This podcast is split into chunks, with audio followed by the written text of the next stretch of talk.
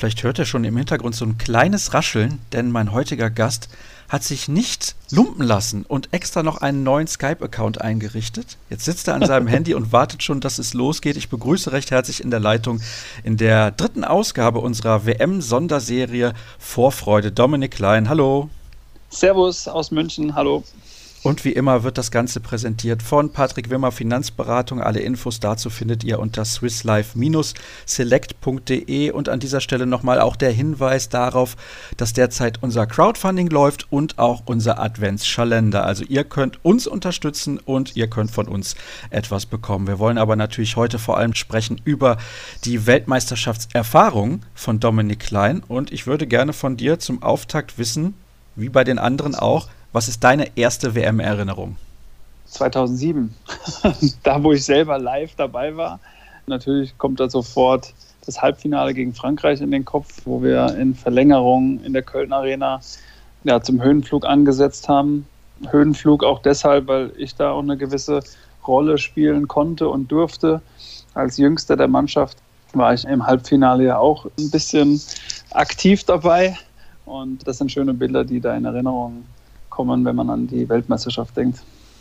Wo du gerade sagst, du bist der Jüngste gewesen in der Mannschaft, hast du dich auch ein bisschen wie so ein Nesthäkchen gefühlt oder war das gar nicht so? Naja, meine Nationalmannschaftskarriere hat ja 2005, also sprich zwei Jahre vorher, begonnen und das hat man relativ schnell, war man eigentlich Teil dieser Mannschaft, weil A, war ich mit Florian Kermann auf dem Zimmer, der hat dann mich als Jüngsten da ganz gut ja, in die Wege geleitet und man konnte auch viel fragen und sich viel austauschen von dem erfahrenen Spieler. Und andererseits hatten wir natürlich auch mit Markus Bauer einen, einen Kapitän, der genau auf solche Dinge geachtet hat, dass das Team funktioniert, war ein absoluter Führungskopf, hat natürlich Unterstützung gehabt durch Christian Schwarzer und Pascal Hens, Henning Fritz. Also es war schon eine gestandene Truppe, wo man als Jüngster dann einfach ja, seinen Job machen sollte und, und wollte ein Teil dieser Mannschaft zu sein. Und das war ja 2007 sehr erfolgreich. Heiner Brandt hat in der ersten Folge gesagt, die Mannschaft hatte gar nicht so hohe Erwartungen, beziehungsweise die Fans und das Umfeld hatten nicht so hohe Erwartungen, aber man wollte natürlich schon was erreichen. Auch Henning Fritz hat gesagt, man war ein klein wenig Außenseiter, aber dennoch hatte man irgendwie im Hinterkopf, vielleicht geht da was. Wie war deine Erwartung an dieses Turnier? Welche Erwartungen kann man haben als Jüngster der Mannschaft? 2007 war ich gerade mal 23, gerade beim THW Kiel die erste Saison gespielt, also so ein bisschen der Karrierestart, wenn man es mal so möchte. Für mich galt es da einfach Vollgas zu geben, alles, was man hat, was man auch aus Kieler Zeiten von Noka Sedarusic gelernt hat und einfach seine Unbekümmertheit auch ein bisschen reinbringen. deshalb waren meine Erwartungen, einfach Teil dieser Mannschaft zu sein und den Weg ja, loszugehen. Und der war ja A, sehr holprig und B, am Ende allerdings die ganze Nation mitgenommen. Von daher eigentlich eine, eine unglaublich tolle Erfolgsgeschichte.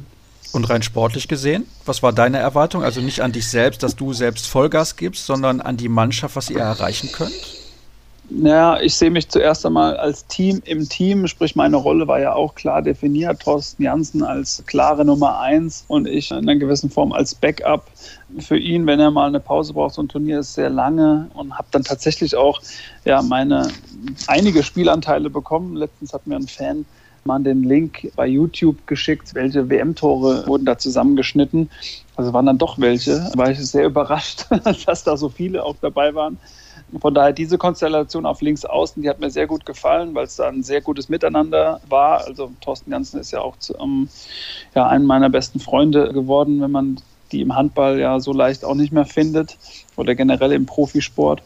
Und was die Mannschaft betrifft, sportlich, haben wir uns da eingeschworen, gerade in der Vorbereitung. Das, das hat alles so seinen Gang genommen. Wir waren am Ammersee in der Vorbereitung hier in, in Hersching und dann hat sich das irgendwie entwickelt. Wir hatten einen unglaublich guten Geist. Und dieser Geist, das hast du ja eben auch schon ein bisschen erwähnt, hat euch dann getragen zum Weltmeisterschaftstitel. Alle sprechen über dieses Halbfinale gegen Frankreich. Ist das so ein legendäres Spiel, wo wir vielleicht in 20, 30 Jahren auch noch drüber sprechen werden? Davon gehe ich aus, weil das sind Emotionen, die nicht nur 19.000 in der Arena mitbekommen haben, sondern ja weit über 10, 12 Millionen am Fernseher, wenn man in die Verlängerung geht. Es geht um den Finaleinzug gegen die Franzosen, die natürlich die Superstars in ihren Reihen haben. Also das wird mit Sicherheit ja, in den Köpfen bleiben. Und da ein Teil davon gewesen zu sein, vielleicht auch ein verrückter Teil gewesen zu sein, weil man da von Markus Bauer gesagt bekommen hat, dass man da jetzt mal in einer entscheidenden Phase zum Camper springen soll und dann gegen den Mitspieler damals Thierry Omeyer im Tor, mit dem ich in THW Kiel gespielt habe, dann das, den Ball um die Ohren werfen sollte und musste und konnte. Das war schon was Besonderes, auch für mich persönlich. Erzähl doch noch mal ein bisschen, wie das Finale für dich abgelaufen ist. Denn wenn ich es richtig im Kopf habe, hat Thorsten Jansen dort 8 von 8 getroffen und ein überragendes Spiel gemacht. Und Henning Fritz hat letzte Woche gesagt, als er dann raus musste und Jogi Bitter ins Tor kam, weil er verletzt war, war das für ihn richtig, richtig hart zugucken zu müssen. Wie war das für dich? Gerade angesprochen auf das Team im Team, wusste ich natürlich um meine Rolle. Und wenn der Partner auf der Position ein Riesenspiel macht, dann freue ich mich als Teammitglied natürlich immens. Ich kann mich natürlich noch sehr gut daran erinnern, weil ich glaube, es war auch so ein bisschen dafür bekannt, auf der Bank Stimmung zu sorgen oder die, die Fans mit einzubeziehen. Also ich glaube, ich habe da einige Male das Handtuch wedeln dürfen. Und wenn dann so eine Freundschaft auch sich entwickelt, dann gönnt man das seinem Mitspieler und am Ende zählt einfach mal dieser mannschaftliche Erfolg. Und das hat man einfach gespürt in uns. Wir waren da so eine eingeschworene Truppe, die, die es irgendwie jetzt gerade, wenn ich drüber nachdenke, schön ist, drüber mal zu philosophieren, auch wieder in Gedanken zu schwelgen, weil da kann man natürlich die letzten Jahre überhaupt nicht dazu. Ist ja ganz witzig eigentlich. Das war dein erstes WM-Turnier und das mit Abstand erfolgreichst. Das hättest du wahrscheinlich damals auch nicht gedacht.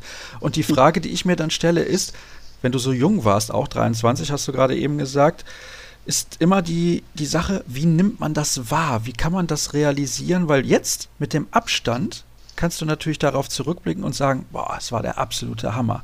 Aber damals hast du wahrscheinlich gedacht, vielleicht geht sowas nochmal.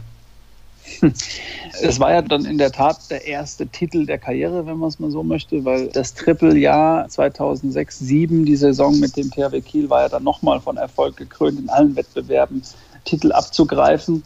Für mich als junger Spieler, das ist mein Traum, mein Wille gewesen, Titel zu feiern. Deswegen ist man auch zum THW Kiel gekommen, um am Ende der Saison auf dem Rathausplatz zu stehen. Dass das mit einem Weltmeistertitel dann angefangen hat, schon im Februar mal auf dem Rathausplatz zu stehen, vor 20.000 Leuten zu singen, das hat anscheinend ja so viel Hunger hinterlassen, dass es dann die Jahre danach noch öfters passiert ist.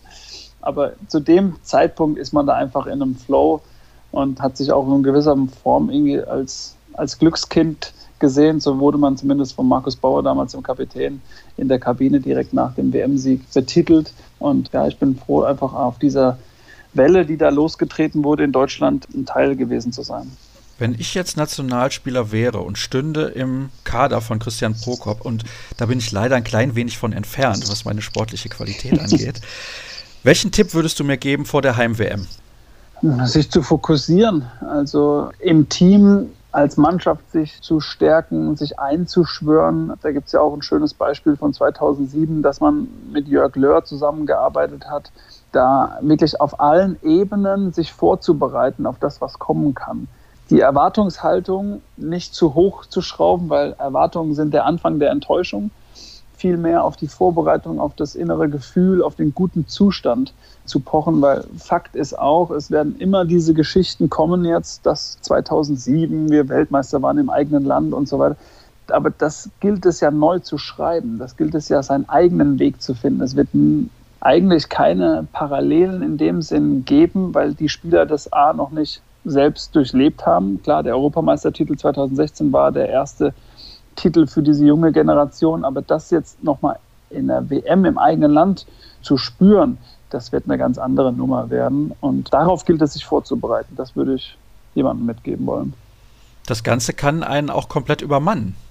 Das ist ja eine Frage der Wahrnehmung und der Selbstreflexion, wie ich damit umgehe. Wenn ich das mal bei meinem Personal Coach oder Performance Coach, den ich während meiner Karriere hatte, belastet, dann gilt es darüber zu sprechen und sich jemanden an die Seite zu holen, der mich darauf einstellt. Weil Vorbereitung auch, was das Psychische angeht, wird ein ganz großer Faktor sein, um erfolgreich zu sein bei dieser WM. Traust du das der Mannschaft zu, dass sie erfolgreich ist, richtig erfolgreich bei diesem Turnier? Denn klar, das heißt auch immer, die Weltspitze liegt eng beieinander. Man braucht auch viel Glück bei so einem Turnier. Das hattet ihr durchaus auch 2007. Und jetzt sind alle so ein klein wenig skeptisch. Naja, ich bin grundweg Optimist, von daher traue ich der Mannschaft sehr, sehr viel zu. Die Frage ist, wie sie sich selbst damit beschäftigen und wie sie als Team funktionieren. Und als Team meine ich nicht nur untereinander, sondern auch den kompletten Trainerstab, den kompletten, ja, das komplette Staff mitzunehmen, weil dieses Team muss funktionieren, um sich untereinander klar zu sein, wo wollen wir hin, welche Nebenkriegsschauplätze können wir ausblenden, sondern gehen nur in eine Richtung. Und das wird die große Herausforderung, um als Mannschaft erfolgreich zu sein, weil es gibt mit Sicherheit andere Nationen, die, die personell stärker aufgestellt sein werden. Gerade bei uns mit der verletzten Situation wird das allerdings eine Chance sein, noch enger zusammenzukommen und für den anderen einzustehen, weil das nur die einzige Chance kann, gemeinsam den Erfolg zu holen. Wenn du nach so vielen Jahren dann angesprochen wirst vom DHB und der DHB fragt, möchtest du WM-Botschafter werden, dann kann ich mir vorstellen, war das für dich überhaupt gar keine Frage. Absolut, gerade weil das eine Botschafterfunktion war, die hier in München natürlich für unglaubliches Potenzial und für viel Gesprächsstoff sorgen kann. Wir sind ja jetzt hier beheimatet, auch meine Frau kommt von hier. Wir haben uns hier quasi den neuen Lebensabschnitt, haben wir jetzt hier gestartet und was gibt es dann Besseres, eine Handball-WM als Botschafterfunktion zu übernehmen, um über unsere geile Sportart rauszugehen und zu sprechen. Und das ja, habe ich die letzten Tage und Wochen schon sehr viel gemacht und freue mich auf die nächsten Aktionen. Worin besteht denn deine Hauptaufgabe als Botschafter und wie kannst du dafür sorgen, dass in Bayern, wo Handball durchaus eine Rolle spielt, das unterschätzen nämlich viele immer, ein bisschen Euphorie auch entsteht, was die WM angeht, denn Deutschland wird halt in München nicht spielen. Das ist die große Kunst gewesen und die große Herausforderung vor allem zu zeigen, dass München und generell Bayern Handball kann. So haben wir jetzt auch einen Hashtag ja kreiert, zu zeigen, wir können Handball, wir können die Olympiahalle füllen mit sportbegeisterten und handballbegeisterten Zuschauern. Hinzu kommt eine unglaublich attraktive Gruppe mit emotionalen Fans wie Kroaten, Mazedonier, wie Spanier, die natürlich ein unglaublich hohes Niveau mit sich bringen als amtierender Europameister. Dann haben wir eine Fangruppe aus Island, die haben weit über 500 Tickets pro Spiel gekauft, also ein Kontingent vom Verbandsseite zur Verfügung gestellt, dass die unglaublich gute Unterstützung bekommen.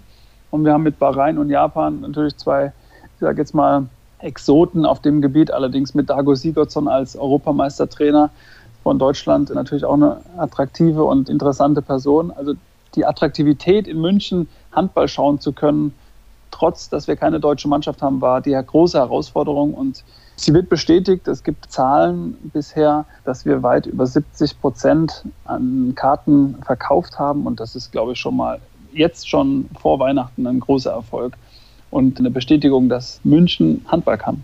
Ach, du bist ein guter Verkäufer, Dominik, muss ich sagen. Du hast mir diese Gruppe sehr, sehr schmackhaft gemacht gerade. ja, so, so, spreche ich nicht nur, weil ich Handball mit Leidenschaft übe oder weil ich jetzt eine Botschafterfunktion ausübe, sondern einfach, weil, ja, es gibt doch nichts Schöneres als internationale Fankultur. Wir haben es ja durch das Sommermärchen im Fußball natürlich ganz Deutschland intensiv erlebt. Aber wenn hier Nationen zusammenkommen und Fangruppierungen zusammenkommen, die dann auch noch untereinander funktionieren, dann ist es doch eine tolle Sprache, die der Sport immer mit sich bringt. Und ich bin gespannt. Also ich werde auch vor Ort sein, werde meine Expertenrolle für die ARD ja auch gleichzeitig erfüllen dürfen. Sprich, ich werde ein bisschen zwischen München und Berlin pendeln. Aber das möchte ich mir hier alles nicht entgehen lassen. Deshalb werden es auch bestimmt zwei, drei Tage sein, wo ich hier vor Ort bin. Das wird sich auf jeden Fall lohnen, da bin ich mir absolut sicher. Und dann reist du weiter nach Köln?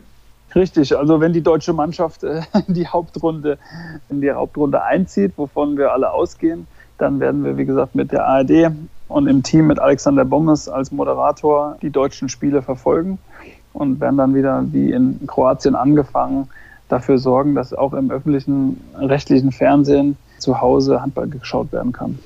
Und je mehr Handball überhaupt geschaut werden kann, desto besser ist das natürlich. Das ist ja ganz klar. Ich möchte mit dir, bevor wir hier nur über positive Dinge sprechen, auch ein paar negative Dinge ansprechen. WM 2011, ich sage das jetzt mal so, völlig verkackt. Ich war damals dabei beim Spiel um Platz 11 gegen Argentinien, das glaube ich in die Verlängerung gegangen ist. In Christianstadt mhm. gefühlt vor 500 Zuschauern, also ganz so wenige sind es nicht gewesen. Aber da habe ich mir gedacht, mein lieber Mann, was ist denn da los mit der deutschen Handballnationalmannschaft? Innerhalb von vier Jahren von 1 auf 11, wie war das möglich? Das ist eine gute Frage, die ich natürlich auch in meiner Funktion als Jüngerer der Mannschaft ja, bewusst mitgegangen bin. Was gab es für Führungsspieler? Was gab es für Spieler, die einen an die Hand genommen haben? Es gab sicher einen großen Umbruch, auch dann nach den Olympischen Spielen, die 2008 stattgefunden haben, die ebenfalls ja eigentlich nicht sonderlich erfolgreich waren. Von daher hat man da schon so einen kleinen Knacks bekommen. In Schweden, ja, an dieses Spiel, wenn ich darauf angesprochen habe, kann ich mich erinnern. Wir hatten allerdings auch, und das meine ich mich auch zu erinnern, es war wohl wieder unglaublich knapp, dass wir gegen Norwegen, war da nicht auch die Geschichte, dass wir gegen Norwegen noch zwei Tore gebraucht hätten am Ende, um dann doch weiterzukommen? Also es ist ja beim Handball immer sehr, sehr eng, aber da war es, glaube ich, auch so, dass wir bei der WM auch durchaus hätten weiterkommen können. Das muss ich jetzt gerade nochmal nachschauen. Ich kann mich auf jeden Fall auch erinnern an die WM 2009 in Kroatien, an diese Szene mit Heiner Brandt. Da habt ihr, glaube ich, auch gegen Norwegen gespielt. Kann natürlich 2011 auch der Fall gewesen sein, wo Heiner dann die Faust geballt hat. Da hast du sicherlich auch die mhm. ein oder andere Erinnerung noch dran. Ja, da habe ich natürlich die ein oder andere Erinnerung dran. Und da war es meines Erachtens auch, wie gesagt, sehr knapp. Dort kann ich mich allerdings auch daran erinnern, dass RTL damals diese Spiele übertragen haben und von einem sehr erfolgreichen Zuschauerschnitt berichtet haben. Was ich damit sagen will, ist, wir können mit unserer Sportart einfach begeistern und trotz vielleicht Misserfolg, die Mannschaft muss es auf dem Platz zeigen, dass zu Hause die Nation mitfiebert, dass auch die, die Handball bis dahin noch nicht so oft verfolgen, dass die am Fernseher bleibt und begeistert ist. Und das ist natürlich immer so, wenn der Adler fliegt und erfolgreich fliegt, dann ist die ganze Nation hinter einem. Und das ist doch mal eine gute gute Voraussetzung, um die WM erfolgreich zu gestalten. Hattest du gerade eben gesagt, es war knapp gegen Norwegen 2011? Und was war's? 25 zu 35 verloren. Ja, super. Da siehst du, das war ja toll. Schön, dass ich einen Experten eingeladen habe. Das freut mich sehr. Der, der, auch noch selbst vor Ort war. Also dann würde ich gerne das Norwegen-Spiel 2009 dann nochmal hören wollen. Gibt es da ein Ergebnis? Ja, da gibt es auch ein Ergebnis. Gib mir ein, zwei Sekunden oder auch ein paar mehr. Da muss ich natürlich jetzt mal nachschauen. Da Dann erzähle ich doch mal parallel ja, natürlich, von der gerne. WM 2013, weil die ist mir dann wieder, ehrlich gesagt, positiv in Erinnerung, wo wir dann einen großen Umbruch dann auch wieder hatten, als Mannschaft geschlossen mit Martin Heuberger aufzutreten. Und da kann ich mich erinnern, war das auch sehr positiv als Mannschaft zu sein. Also das ist mir dann, um am Ende dann doch nochmal was Positives zu sagen, dann Richtung 2013 dann auch nochmal gelungen. Da hatten wir dann gegen den Weltmeister dann, ist ja Spanien, meine ich, Weltmeister geworden. Ja. Da haben wir dann ja im Hauptrundspiel oder im Viertelfinale verloren. Da hätten wir auch durchaus die Sensation schaffen können mit einer jungen, neu formierten Truppe. Da habt ihr, glaube ich, die Franzosen auch im Laufe des Turniers geschlagen, relativ überraschend. Und das enge Spiel bei der WM 2009 gegen Norwegen ist 24 zu 25 verloren gegangen. Also ja. das war in der Tat dann doch relativ knapp. du hast jetzt gerade noch mal 2013 angesprochen. Das war mhm. dein letztes WM-Turnier. Und wenn wir das jetzt mal alles so einordnen und zusammenfassen wollen, klammern wir mal die WM 2007 ein bisschen aus, weil die steht ja wirklich über allem und du hast auch direkt mhm. angefangen mit diesem legendären Spiel gegen die Franzosen. Mhm. Was ist denn deine WM-Erinnerung, die du nicht vergessen wirst von diesen anderen Turnieren? Gerade was 2013 angeht, war quasi die Rolle, die ich eingenommen hatte bei der WM 2007 umgekehrt. Da war ich dann mit Kevin Schmidt zusammen das Team im Team und durfte da ja, als erfahrener Spieler die Position als Stammlinksaußen besetzen, was mir auch gewissermaßen gut getan hat. Das ist eine Erinnerung, die ich gerne positiv mitnehme. Und ich muss sagen, dass Martin Heuberger das durch seine Art auch sehr kommunikativ mit den Spielern umzugehen, weil es war ja auch für ihn keine leichte ja, Situation als Nachfolger von Heiner Brandt daran gemessen zu werden, wie erfolgreich die Nationalmannschaft ist. Also da habe ich auch ein sehr gutes Verhältnis zu ihm aufgebaut während dieser Zeit, die nicht ganz einfach war. Und das sind so die Erinnerungen, die ich positiv mitnehme. Auf was freust du dich eigentlich bei der WM jetzt am meisten? Das ist eine gute Frage. Auf diesen ganzen Weg. Ich werde ja viel eingespannt sein und werde viel berichten dürfen, werde viel über Handball sprechen dürfen. Deshalb, ich habe so ein bisschen noch keinen, wie soll ich sagen, keinen Flow, weil ich eben mit vielen Themen beschäftigt sein werde. Aber ich wünsche mir, dass natürlich eine deutsche Mannschaft Richtung Hamburg kommen wird, damit wir wirklich auch ein Halbfinale sehen können und die Mannschaft sehr, sehr lange begleiten können. Also ich muss ganz ehrlich sagen, ich freue mich am meisten immer auf die Spiele selbst, weil das toller Sport ist, den man da sehen kann. Man sieht die besten Spieler der Welt relativ kurz hintereinander. Ja, da hast du gerade ein Spiel gesehen und dann siehst du direkt das nächste. Das finde ich immer sehr, sehr toll. Ja, und jetzt, wo wir gerade darüber sprechen, hast du mir nochmal einen Gedanken reingeschoben, was ich in Frankreich beispielsweise erleben durfte. Hat in Nantes 2017 die Franzosen ihre Gruppenphase gehabt und da hat man richtig gespürt, wie, wie alle hungrig auf das eigene Team im eigenen Land sind. Also das erwünsche und das erhoffe ich mir aus Berlin und Köln im Speziellen, wenn die deutsche Mannschaft da auftritt, dass es ein Feuerwerk geben wird an, an Fanbegeisterung. Also das, das wünsche ich mir A für die Mannschaft, weil es sie natürlich dann zum Erfolg trägt oder ein Baustein sein kann. Aber diese Euphorie für, für Handball zu spüren, darauf ja, freue ich mich. Vor allem kann man den Kindern dann auch wieder Handball nahebringen bei so einem Turnier im eigenen Land. Das finde ich ganz, ganz wichtig, weil viele sagen immer, ja, das muss man doch irgendwie nutzen.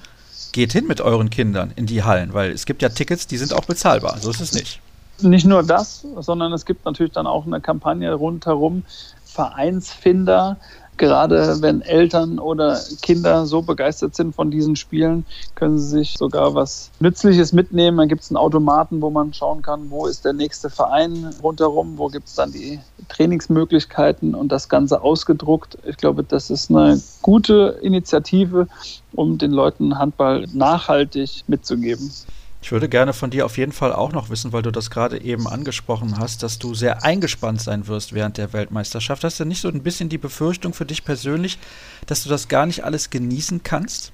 Also es ist, so habe ich es bei der EM in Kroatien miterlebt, es ist Spieltag, auch für mich, muss ich sagen. Wir gehen diese Spiele, die wir live übertragen, professionell an. Das heißt, wir bereiten uns frühs schon vor, wir machen uns Gedanken, wie wollen wir heute die Stimmung in die Fernseher nach Hause tragen, in die Wohnzimmer nach Hause tragen. Also Befürchtung vielleicht nicht, aber es gibt bestimmt Momente und Spiele, wo man es dann genießen kann, weil das ZDF überträgt ja auch parallel die Spiele und das heißt dann für mich dann mal eine, eine ruhige Minute zu haben, auch ein deutsches Spiel zu genießen. Und wenn ich hier in München sein werde, dann gilt es natürlich erstmal, ja, diese Botschafterfunktion einzugehen und den Erfolg zu spüren, den wir dann haben werden, weil die Hallen dann wirklich gut gefüllt sein werden. Wenn ich übrigens hier schon nebenbei ein bisschen Recherche betreibe, sehe ich auch Teilnahme an der Junioren-Weltmeisterschaft 2003. Das haben wir in dieser Sendung beziehungsweise in den vorherigen Folgen noch so gar nicht besprochen. Weckt das auch die Lust in einem umso mehr beim Seniorenturnier auch mal mitzuspielen, aber einer Senioren-Weltmeisterschaft? Oder Herren-Weltmeisterschaft, weil Senioren hört sich immer so ein bisschen falsch an, was das angeht. Naja, ich hätte jetzt eher darauf hinausgespielt, dass diese Junioren-WM ja überhaupt nicht erfolgreich war. Also wir hatten so viele hochkarätige und talentierte Spieler, die dann auch schon in Bundesliga-Vereinen gespielt haben. Aber da haben wir ja richtig verkackt. Von daher hätte ich jetzt gesagt, über diese Junioren-WM brauchen wir gar nicht sprechen. Aber deine Fragestellung war ja eigentlich eine andere. Deswegen, natürlich hat man da die Hoffnung, mal irgendwie weiterzukommen und den nächsten Schritt zu kriegen. Aber ich für mich persönlich habe darin, das war ja mein erstes Juniorenturnier, da hatte ich noch gar nicht daran gedacht, mal eine Männer-WM spielen zu können und zu dürfen. Erst so mit dem Schritt zum THW Kiel, der hat mir dann ja in den Jahren nach, das war 2003, hat sich ja erst auch das entwickelt, dass man da wirklich viele Fortschritte gemacht hat unter Martin Schwalb in Wallermassenheim, Vertrauen in der Bundesliga bekommen, Fuß zu fassen und dann lief das natürlich seinen Gang und da hat man viel für geopfert und viel für getan. Und der hat sich dann irgendwann auch belohnt oder man hat sich selber belohnt mit eben solchen Turnieren mit den Männern und mit den Senioren. Jetzt muss ich natürlich mal nachfragen, wer hat denn da gemeinsam mit dir verkackt? Also da gab es Spieler wie Johannes Bitter, Dragos Oprea, Andi Kunz, Bennett Wiegert, Lars Kaufmann, Holger Glandorf, Michael Spatz, wer fällt mir denn noch ein? Rico Göde, da waren Matti Flor, Silvio, ja, Ui, wir waren da alle. Also Mimi Kraus, Mimi Kraus war auch dabei. Also wir hatten da schon eigentlich eine ordentlich, ordentliche Truppe. Ja, ich glaube, das kann man durchaus so sagen. Also, dass ihr da nicht mit dem Titel nach Hause gekommen seid, ist eigentlich die große Enttäuschung eurer Karriere. Naja, also zum Glück war die am Anfang der Karriere, wenn man davon Karriere schon im Juniorenbereich sprechen möchte. Aber wir sind auf jeden Fall dann zumindest noch positiv weggekommen. in den darauffolgenden Jahren. Übrigens, du hast eben gesagt, der erste Titel deiner Karriere war der WM-Titel 2007. Da muss ich dich leider korrigieren. Schlecker Cup 2006. Ja, das habe ich übrigens mal auf einer Autogrammkarte gelesen, dass das zu Erfolgen gezählt hat. Wenn man allerdings diesen Schlecker Cup, der ja heute Sparkassen Cup in Ehingen kennt, dann weiß man allerdings auch, dass da sehr hochkarätige Mannschaften Jahr für Jahr gekommen sind und eines der beliebtesten Vorbereitungsturniere unter Handballern war. Von daher nehme ich den jetzt auch noch mit. Sehr gut. Ich hoffe, du hast ihn damals entsprechend genossen. Vielen Dank für ein sehr, sehr amüsantes und interessantes Gespräch, Dominik. Ich bin mir sicher, die Hörer sind mit deiner Leistung entsprechend zufrieden gewesen und wir können dich auch verpflichten für unsere große WM-Vorschau-Sendung. Ich hoffe, du bist dann auch dabei. Jederzeit gerne, wenn das mit diesem Skype Live-App funktioniert und meine Stimmfähigkeit und die Tonfähigkeit da ist, dann bin ich gerne bereit. Das freut mich sehr und nächste Woche geht es natürlich weiter.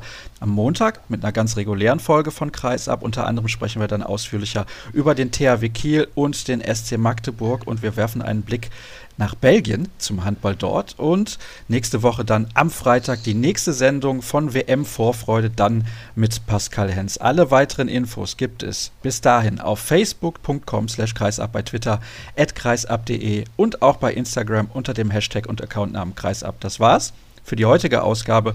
Wir hören uns bald wieder. Bis dann. Tschüss.